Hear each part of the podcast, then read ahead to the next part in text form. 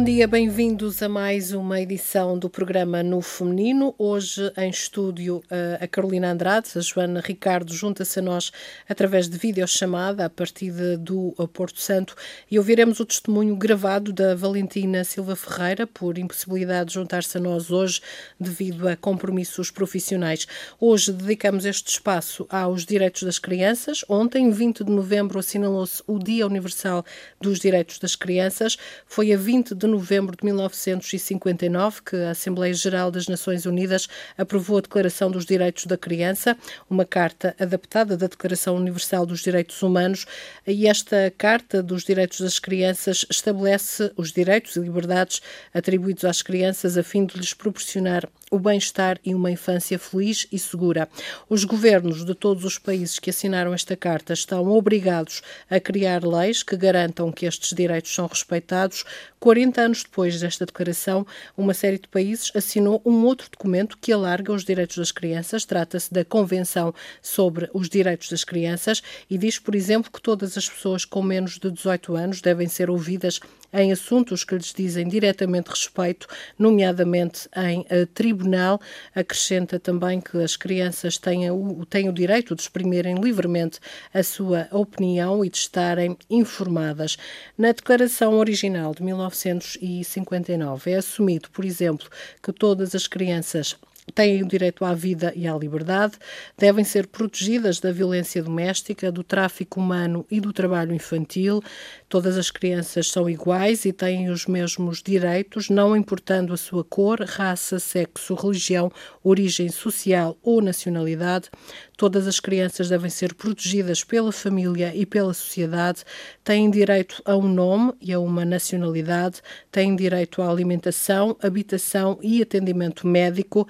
As crianças portadoras de deficiência físicas ou mentais têm o direito à educação e aos cuidados especiais.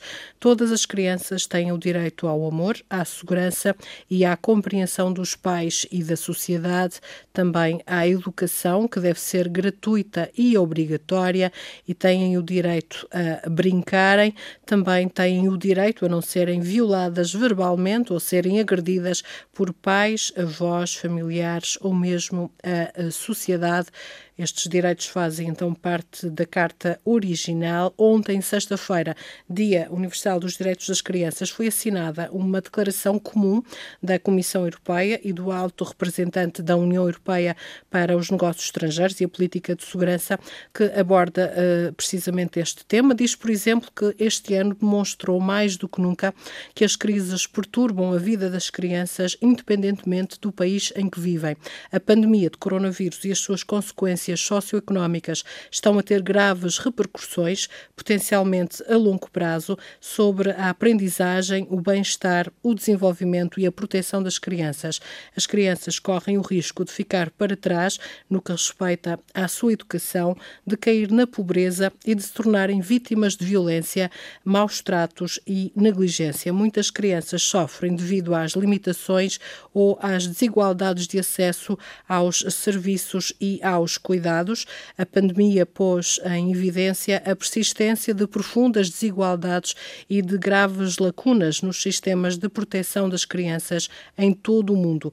Mais de 1.500 milhões de estudantes em todo o mundo foram afetados pelo encerramento das escolas e pelo menos um terço, isto é, mais de 460 milhões, não têm acesso à aprendizagem à, à, à distância. É uma longa carta, eu não vou lê-la aqui toda porque hum, de facto é longa, mas uh, refere-se a estes e outros problemas relacionados uh, com os direitos das crianças. Fala também uh, das situações gravíssimas que acontecem em países como a Síria ou como a Nigéria. Recordo então que foi uma declaração assinada ontem, sexta-feira, uma declaração comum da Comissão Europeia e do alto representante da União Europeia para os Negócios Estrangeiros e Política de Segurança. Eu se calhar pegava aqui pela questão da, da pandemia. Esta, esta carta refere-se, por exemplo, no acesso à educação e o que a pandemia trouxe, não é? É um, é um, é um problema uh, que afeta milhões de crianças em todo o mundo e muito recente, é o mais recente problema, digamos. Carolina, neste, neste âmbito e falando da nossa realidade, uh, quais é que considera serem os principais atropelos nesta altura aos direitos das crianças? Olá, bom dia. Um, e realmente é uma das coisas que eu tenho tentado falar com alguma frequência, que é o impacto que a pandemia vai ter não uh, este impacto momentâneo que já está a ter nas crianças e no jovem, mas que impacto irá ter no, no bom e saudável desenvolvimento das crianças e dos jovens. Costumo dizer que só daqui a alguns anos é que nós vamos olhar para trás e perceber realmente uh, os danos que tudo isto foi criado. Uma das coisas que, hum, logo no início, mas isso aí teve que ser mesmo quase hum, o, dentro do mal o pior que poderíamos conseguir, que era mandar as crianças todas para casa e efetivamente não havia acesso uh, a condições. Uh, a iguais condições para todas as crianças para poderem assistir às aulas online. E estamos a falar de um período inteiro, portanto, até que ponto é que uh, a informação, a matéria que deveriam ter dado foi, foi, foi integrada, etc. Neste momento, e dado alguns meses em que, que, que já passamos a pandemia e em que as crianças voltaram à escola, eu tenho questionado, e lá está, uh, eu estou só a ver o lado que é do desenvolvimento da criança e a questão emocional da criança, não pondo aqui em causa o que é a parte de segurança e, e da saúde em si do vírus, mas às vezes a sensação que eu tenho, e, e claro, deixo aqui, uh, se estiver errada, uh, as minhas desculpas, mas o que me parece é que muitas vezes as medidas que vão sendo tomadas não são tidas em conta é estes impactos emocionais, psíquicos e até físicos, porque tudo isto depois acaba por ter interferência física e também na parte cognitiva, porque até é que as crianças que estão a viver uma série de, de alterações daquilo que era o, o, normal funcionamento das escolas não está a pôr em causa uh, a própria aprendizagem. Até que ponto também é que os professores estão emocionalmente uh, equilibrados e capazes de lidar com todas estas transformações e mudanças que têm havido na escola e estão a conseguir dar resposta a estes desafios. Portanto, porque todos somos humanos e, e todos estamos a, a passar por este desconhecido e por este sem saber bem o que é que, que vai acontecer daqui para a frente. Uh, portanto, a mim preocupa-me e tenho manifestado essa preocupação que é quando se toma as medidas, se conseguimos calibrar o que é ou, ou pesar se a medida é mais importante do que o impacto que vai ter na criança. Algumas medidas, no meu ponto de vista, mas lá está, completamente fora e ignorante na área da saúde, não é? Considero que vai haver muitas repercussões, como a questão de não poderem partilhar coisas uh, entre as crianças e os jovens, o professor não poder se aproximar da criança e do jovem, como é que é possível, não é a criança aprender se não tiver aquela atenção do professor, um, como é que um, esta desconfiança que nós vamos criando uh, uns nos outros. Este porque, estigma. Este estigma, porque aquele, passou, aquele já uhum. foi considerado ativo e aquele, e a família, e o amigo, e portanto andamos todos quase a olhar uns para os outros com alguma desconfiança uhum. e como se quem, quem testasse positivo fosse quase um criminoso, um criminoso, não é? Portanto, estão aqui violentadas uh, vários direitos da, da, criança, não é? Embora Na criança este... e no desenvolvimento da própria criança. Isto vai ter impacto nisto, porque uma das coisas que fala aqui é este pleno e harmonioso desenvolvimento da sua personalidade. E nós não estamos a respeitar isso. Uhum. Obviamente que temos que ter aqui em conta este princípio de saúde pública, mas e o do imediatismo da do, própria, imedi do próprio problema, não é? Mas será que nós estamos a ter em conta tudo isso? Será que hum. os governos, quando tomam as medidas, eh, associariam-se de pessoas conhecedoras na, nas várias áreas, áreas. Uh, do desenvolvimento para perceber até que ponto é que isso vai ser um benefício ou não, tanto seja tanto para a saúde como para esta questão do desenvolvimento da criança. Permitam-me fazer aqui um paralelo que, que tem a ver um, um, pouco com aquilo que aconteceu um, há, há 10 anos, há quase 11, na Madeira, que foi o 20 de fevereiro de 2010, que levou depois de. Foi a tragédia que foi, mas depois disso uh, o governo, as instituições criaram aqui uma série de mecanismos uh, de equipas treinadas para intervenção em caso de catástrofe e um, o treino foi tal que essas equipas já estão a dar treino fora da Madeira e fora de Portugal faria sentido, se calhar, com as mudanças que o mundo hoje uh, atravessa, uh, criar equipas multidisciplinares nesta, neste sentido também. Ok, temos agora uma pandemia, termos aqui um grupo de peritos que saibam como intervir. Sem dúvida, eu acho que sim, porque a sensação que eu tenho, e estou a falar como uh, indivíduo que que estou a passar como cidadã, não é? Que estou a passar Mas pela que é situação. mãe, que é formadora, mãe, que trabalha com crianças e tem conhecimento Portanto, da realidade. É só a minha perspectiva uhum. perante a situação. Um, aquilo que eu sinto é que está tudo muito focado na pandemia, o que interessa é uh, tomar medidas na pandemia e, e, falando nisto, falamos depois noutras situações, mas Sim. estamos aqui hoje mais focadas nesta questão da criança. Exato. E, e, portanto, às vezes questiono se está a ser feito esse aconselhamento de que impacto é que isto irá, irá ter.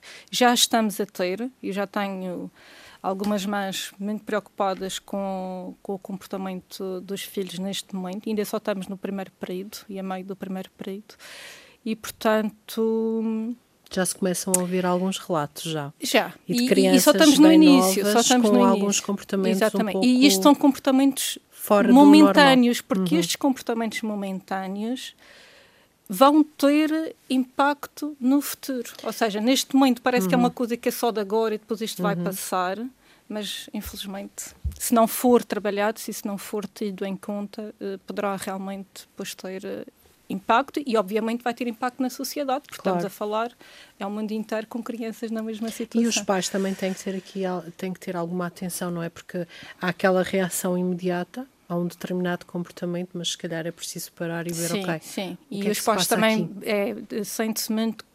Para já, lá está, como cidadãos também estão com alguma dificuldade em, gerir, gerir, tudo isto. E também, é? se calhar, pessoas, passam algum desse. Exatamente, às vezes é inevitável, não é? Uh, esta preocupação vamos passando para, para, para as crianças e para os adolescentes, mas hum, eh, lá está, é, é, é, estar atenta realmente. Hum, muitas vezes, o não conseguir lidar com isso, isso vai ter o impacto também na criança e a criança vai ter esses comportamentos. E eu que digo também os próprios professores, que também são seres humanos, não é? Que também têm as suas preocupações, porque também têm filhos. Até que ponto é que também estão a conseguir? Que apoio é que, é que estes profissionais estão a ter? Para conseguir lidar com todas estas alterações que estão a acontecer e são alterações sejam estruturais como uh, comportamentais das próprias uh, crianças.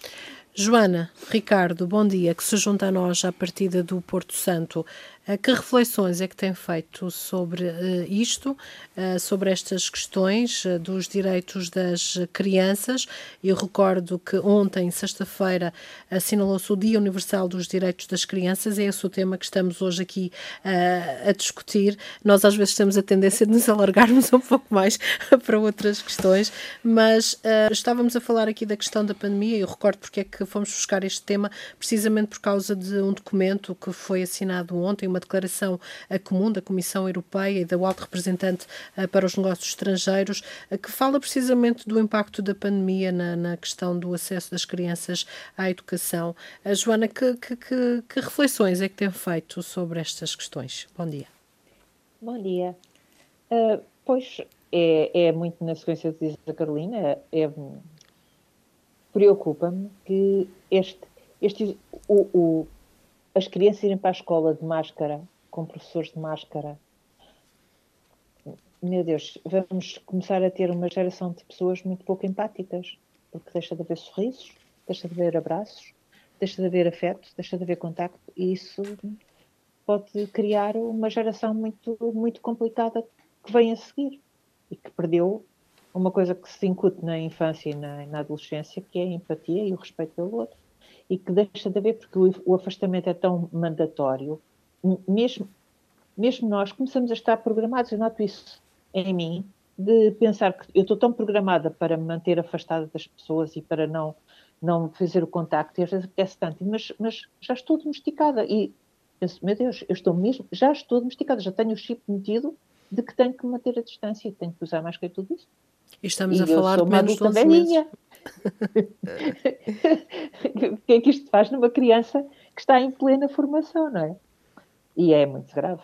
Uh, é muito grave. A, a mim entristece-me muito que neste momento, em pleno século XX, com milhões de anos de evolução, o ser humano ainda precisa de cartas, cartas dos direitos humanos, cartas dos direitos das crianças, cartas dos direitos dos animais, que seja preciso fazer cartas para lembrar as pessoas de uma coisa que devia ser eh, tão natural como respirar, que é o respeito pelo ser humano e por aquilo que nos rodeia. E faz-me faz confusão que seja preciso fazer cartas e assinar cartas e assinar tratados de um assunto que devia ser apenas tão natural como respirar. Mas é, é isso. Para, para, além desta questão da pandemia, Joana, uh, e do impacto mais direto e mais imediato que tem um, na, na, no, na, nos direitos das crianças, nomeadamente o acesso à educação, hum, do seu ponto de vista, quais são os principais atropelos na nossa sociedade? Eh, eu não sequer falo em termos globais, porque sabemos que há crianças que nem, nem, nem comer têm, não é? Ou, ou, pronto, são, são imensas as violações, mas na nossa sociedade, na sociedade em que estamos integrados, de, de, de região autónoma, de país, quais é que acham que são os principais atropelos aos direitos das crianças nesta altura? Pois, é, é, basicamente é este, este impor de restrições para além de haver alguma pobreza e, e que está encapotada e que nós acabamos por não perceber que crianças é que de facto não estão a ter direito a uma alimentação correta e a, uma, a tudo o que deveriam ter naturalmente de justiça facultada.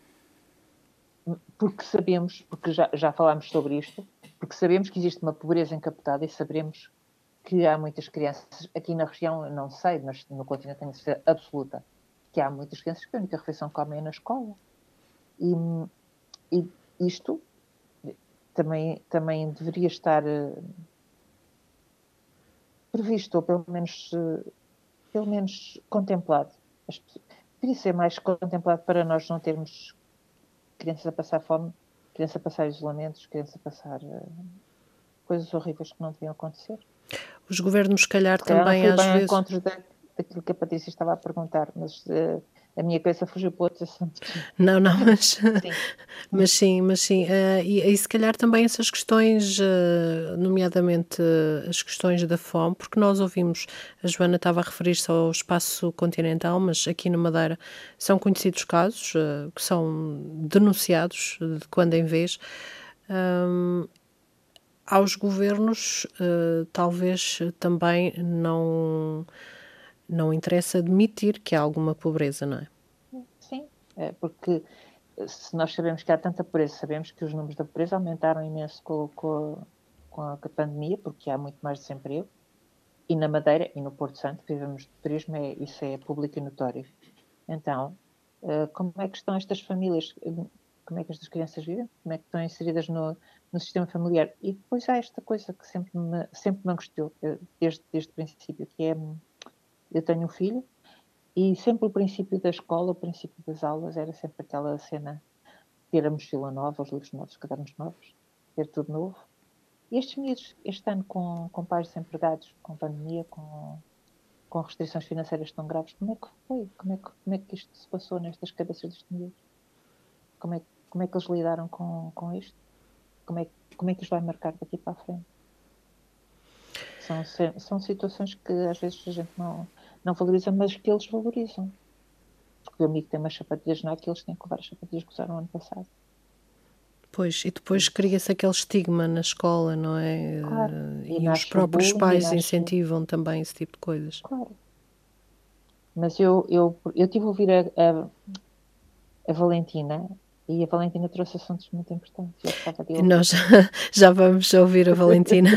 A Joana refere-se, e como eu disse no início, a Valentina da Silva Ferreira não está connosco hoje eh, devido a compromissos profissionais, mas deixou-nos a sua visão.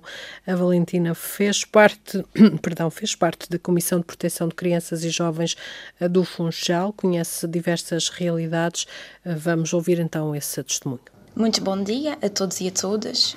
Um, embora ausente em estúdio, não poderia deixar de participar no programa de hoje, cujo tema me é tão querido. O dia 20 de novembro assinala a concretização de uma tomada de consciência das crianças e jovens enquanto seres humanos, uma vez que fui adaptada da Declaração Universal dos Direitos Humanos, mas fui ainda mais fundo, um, no sentido em que identificou, num, num documento universal, a ideia de que as crianças e jovens são especialmente vulneráveis e, como tal, necessitam de uma proteção mais específica.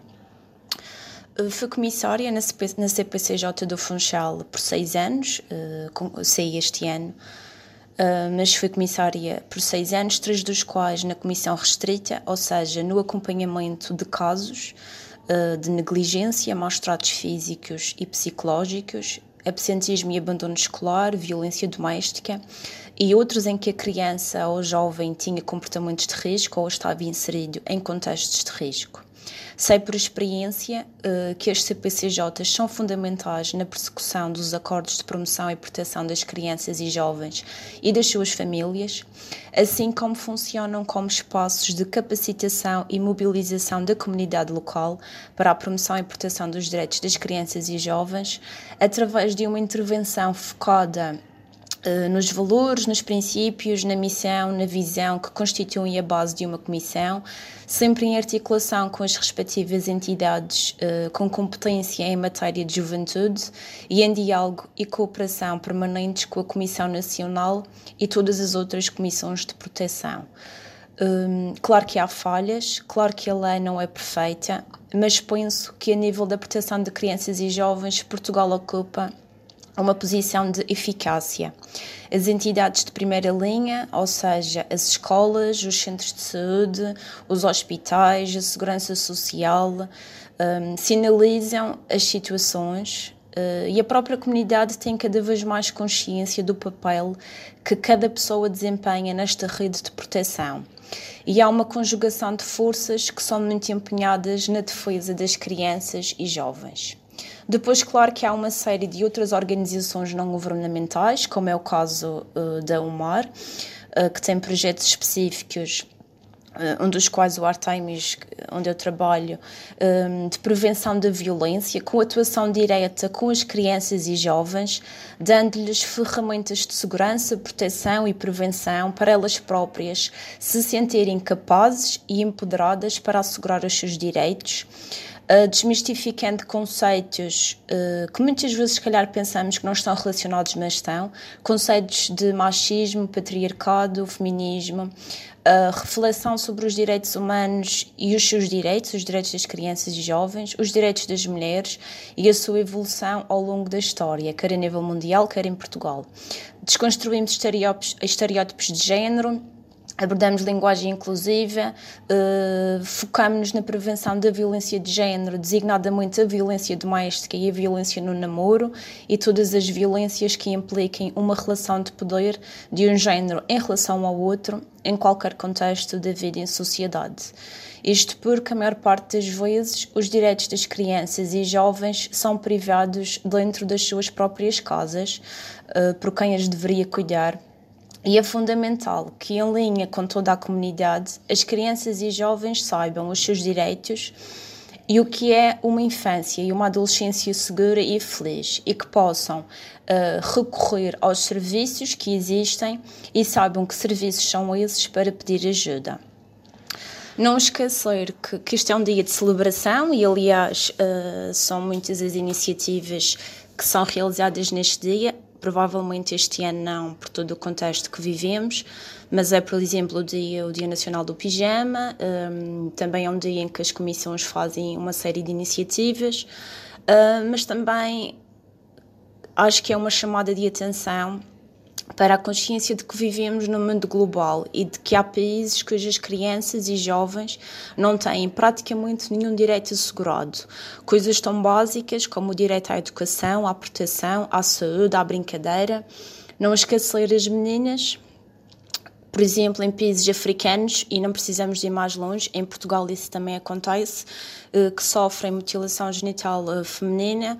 Não esquecer eh, meninas que são obrigadas a casar muito cedo, não esquecer meninos que são retirados da escola para ir para a guerra, para trabalhar em fábricas, muitas vezes sem receber qualquer remuneração.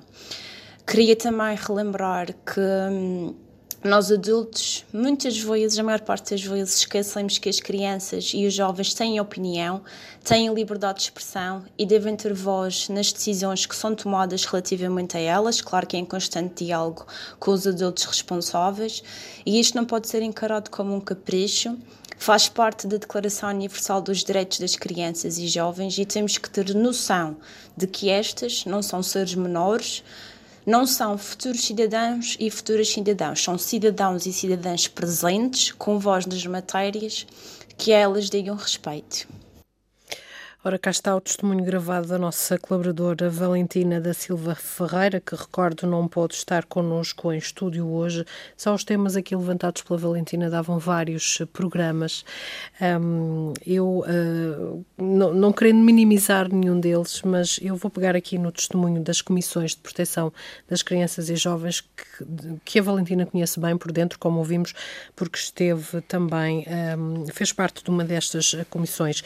Uh, infelizmente, ao longo dos anos têm sido públicos um, com mais ou menos mediatismo casos de violência contra crianças no nosso país e invariavelmente ouvimos que o caso X ou o caso Y já estava sinalizado uh, por algumas destas comissões. Uh, depois a pergunta, uh, obviamente uma pergunta feita com o desconhecimento de todo o processo interno que isto implica, mas estava sinalizado e ainda assim aconteceram estas situações, em algum caso horrendas, estamos a falar ainda há poucos anos, houve, por exemplo, o caso da menina que foi desmembrada, um, outras crianças que a quem, a quem lhes é dado álcool para adormecerem acabam por morrer, quer dizer, aqui é uma data de atrocidades. Um, se estavam sinalizadas estas situações, o que é que está aqui a falhar? A nossa legislação é suficiente para proteger as nossas crianças, Carolina? Pois, talvez não, eh, mas não no sentido um, em que não haja. Eu acho que aqui a, sensação que eu tenho, e lá está, completamente fora do sistema e não tenho qualquer conhecimento, ou seja, não, não trabalho dentro de, de qualquer uma destas uh, instituições, portanto, é conhecimento só geral daquilo que é noticiado. Um, aquilo que, a sensação que eu tenho é que muitas vezes há uma burocracia e há uma série de outras leis que nos impede, uhum. que impedem estas instituições de agirem Como de uma forma mais proativa. Mais é a sensação que eu tenho. Uhum. Portanto, porque uma, um dos princípios aqui de, de, da Carta dos Direitos da Criança é que uh, as crianças devem ser mantidas o mais possível no seio da família e, portanto, esta, este este princípio também pode ser contraproducente. Exatamente. Quando tentamos que, efetivamente, o ambiente familiar é muito importante no desenvolvimento uh, saudável da, da, criança, mas lá está.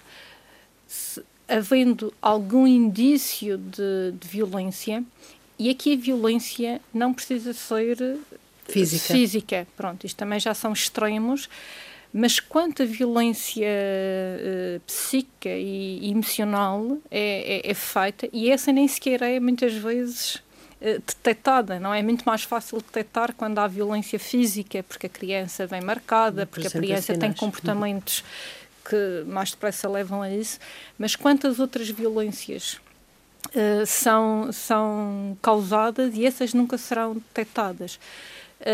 Mas aquilo que me parece é um bocadinho isso. Eu, inclusive, já cheguei a trabalhar com crianças que tinham sido retiradas uh, dos pais, portanto, cheguei a fazer uh, trabalho com elas de uma instituição e mesmo um ambiente de, de familiar não sendo o ideal, eles sentem-se como que a instituição, o tribunal, o juiz está-lhes a fazer mal, não é os pais.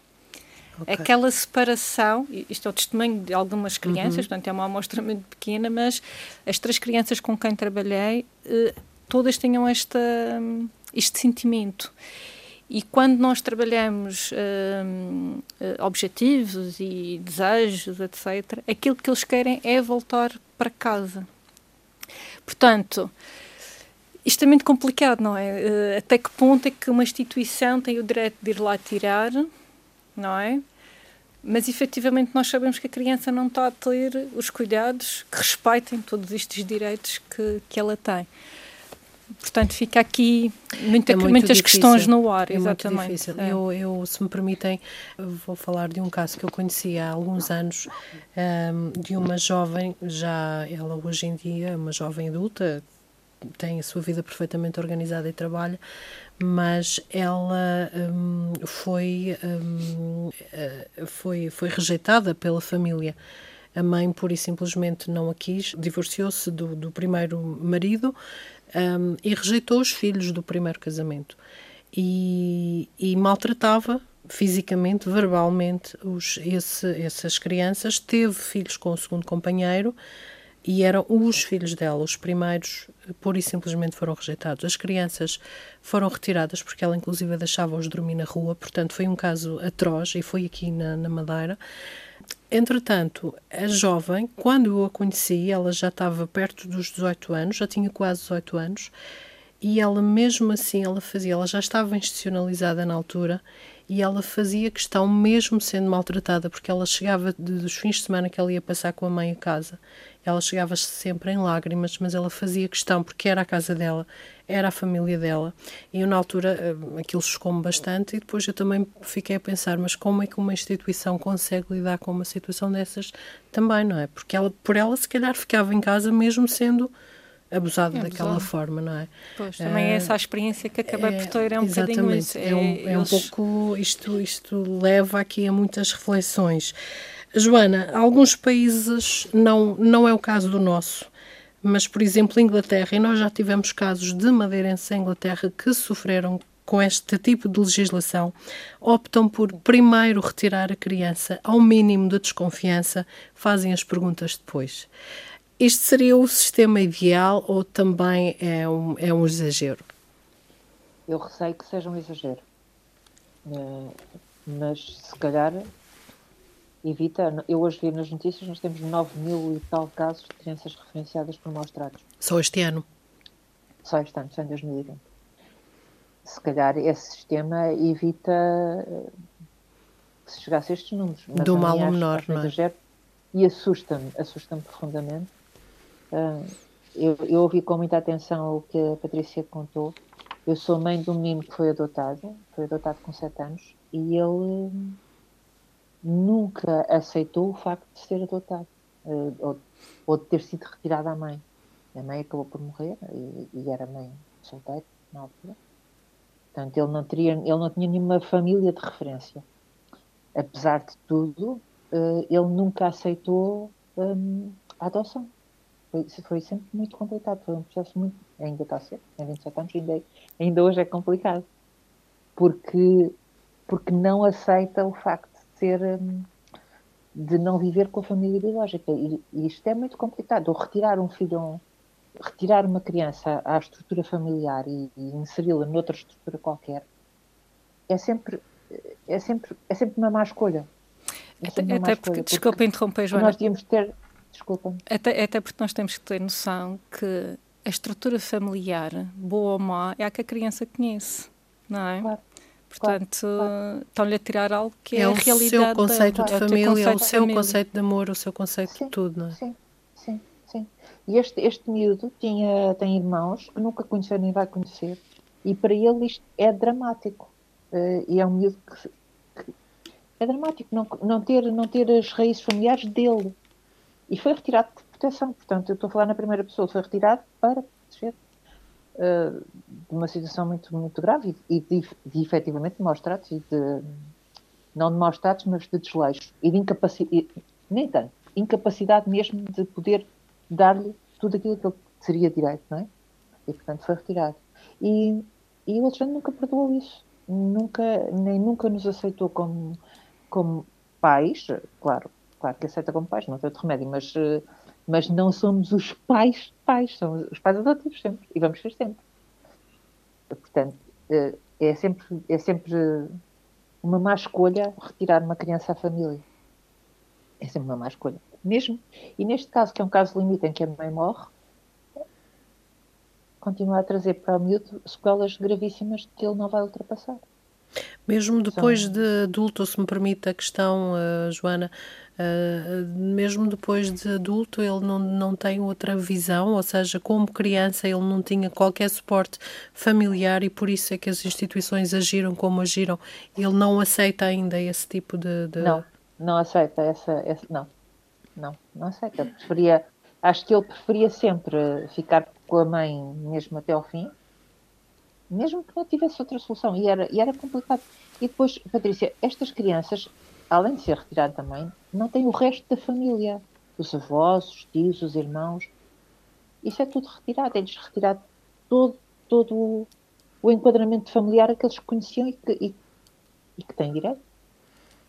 Quando optamos por, por retirar o miúdo da família, mesmo para proteger, às vezes pode ser muito complicado para o miúdo. Eu sei que nós estamos a fazer o melhor para ele, mas traz sequelas graves. Por isso esta questão também de, mesmo as crianças sinalizadas, até que ponto Exato. É, é que deveríamos mesmo retirar logo? Retirar. Dizer, é, é, é, é, algo que é muito, muito difícil. E é, e é importante difícil. referir aqui que muitas vezes estas marcas emocionais, porque isso são marcas emocionais, foi a forma como ele, ele eh, deu significado uh, à situação tem a ver também muito com aquilo que nós muitas vezes valorizamos, que é a mãe. A mãe é. E a mãe vem de palavra matriz, é a base, é, é, é a proteção da criança. Um, e o amor incondicional, ou seja, a criança questiona, mas então a minha mãe não tem este uhum. amor, porque nós valorizamos isto muito, não é? E é preciso perceber que não é quem tem que tem que ter esse, esse amor incondicional, nós podemos construir isso. Uh, por isso é que eu acho que há muita coisa que nós precisávamos de alterar na forma como uh, pensamos a nível social mesmo, a nossa sociedade. Uh, por isso é que eu, eu, acredito muito que a questão do capacitar, ensinar as crianças a pensarem para elas, a a perceberem quais são as suas forças, os seus talentos, a trabalhar aqui realmente a autoestima, a autoconfiança, um, a relação consigo e com os outros. Isto é o que vai mudar até, que, até a questão de haver alguém a, a executar a violência, porque quem executa a violência também é preciso perceber o porquê que leva alguém, o que é que leva uma mãe é exercer violência na, na, num filho, é exercer qualquer falta de cuidado ao Já seu é filho. É uma cadeia de acontecimentos. É uma cadeia. Uhum. E, portanto, é isto que tem que ser trabalhado desde muito cedo. É isto que eu defendo, é isto que eu gostaria que as escolas abrissem portas a, porque aqui o que temos que mudar é muito a forma como nós educamos as nossas crianças. Este, este, esta forma de autoritarismo que nós ainda temos muito não é a solução e leva a estas questões ao violentador e aos que são, no fundo, violados. Aqui nas mais, nas mais variadas uh, formas, não é? A Joana sentiu na primeira pessoa o peso das instituições, a forma burocrática, talvez até como elas funcionam. Sim. Nestas questões em todo, das crianças. Em todo, em todo o processo, em todo o processo e mesmo mais tarde, uh, sim, eu, eu, passei por todo, todo, o processo, uh, foi, foi tudo muito complicado. E hum, chegámos aqui, bem, uh, mas com muito, muito esforço. Eu gostaria que nós conseguíssemos ter uma sociedade melhor, uma sociedade onde fosse possível criar, onde, como diz a Carolina, onde conseguíssemos antes não chegámos a ter pais violentos e mães uh, incapazes de ter filhos ou, ou, de dar amor aos filhos da maneira como é suposto ser dado. Mas isso vai levar uns anos. É, eu, Nós levaremos para chegar lá. Eu regresso aqui à questão inicial que eu tinha colocado à Joana. Uh, nós temos uma, uma legislação uh, que é como é, não é? tem com as suas qualidades e os seus, e os seus uh, uh, defeitos. Uh, em Inglaterra, como eu dizia no início, no Reino Unido, por exemplo, as coisas são completamente ao contrário. Nós tivemos ainda recentemente, salvo erro ano passado, o caso de uma mãe madeirense, não sei se se recordam disso, sim, sim. com vários filhos, em que as instituições inglesas retiraram, retiraram porque, retiraram. porque desconfiaram que não, nem, nem era por violência, era porque aqueles pais não, não teriam condições para dar uh, o mínimo em termos de alimentação, de vestuário, enfim, uh, aos filhos e foi foi um drama tão grande, tão grande, tão grande. Aliás, foi, foi feito um filme por uma realizadora portuguesa que ganhou agora uma série de prémios baseada nessa história, mas baseada de forma mais ampla neste sistema uh, no, Reino, no, no, Reino Unido, que é do 80, não é também nem, uhum. nem 80. Se calhar o sistema ideal era um sistema meio-meio, não é? A ver aqui, a ver aqui. Uh, mas muitas um vezes é onde é que está esse equilíbrio, não é? é Nós somos tão... todos humanos, não é? todos passíveis de cometer erros é. e depois. Uh, é isso. Eu, antes de encerrarmos uh, o nosso programa, porque a conversa está boa, mas já vai longa, um, eu, eu, gostaria de voltar à Valentina da Silva Ferreira, que recordo não pôde estar connosco aqui em estúdio, mas enviou-nos o seu testemunho e deixa-nos aqui uma outra mensagem uh, que entronca no nosso tema de hoje dos direitos das crianças. Vamos ouvir. Queria deixar aqui uma informação sobre o dia 20 de novembro, que para além daquilo que temos vindo a falar, também é o dia da memória trans. É um dia em que nós recordamos todas as pessoas trans falecidas e que sensibilizamos para a constante violência que essas pessoas sofrem, muitas vezes desde a infância e a adolescência, que são as alturas em que as suas personalidades e as suas identidades de género começam a se evidenciar e que sofrem constante, constantes crimes de ódio e bullying nos espaços da sua vida, seja na escola, na família, eh, nos seus círculos eh, de amizades e conhecidos e mesmo nas ruas. São atitudes que não são nada toleráveis e que torturam as suas vidas, as suas vidas constantemente. O suicídio na comunidade trans, e aqui abro um parênteses uh, ao número de adolescentes trans que se, que se suicidam, em Portugal e no estrangeiro, uh, sobretudo no Brasil, um, são números muito elevados, são os, são os números mais elevados de suicídios, quer dentro da própria comunidade LGBT, quer mesmo fora dela. E é preciso então relembrar este dia um, e chamar a atenção para a constante violência e acabarmos com esse flagelo.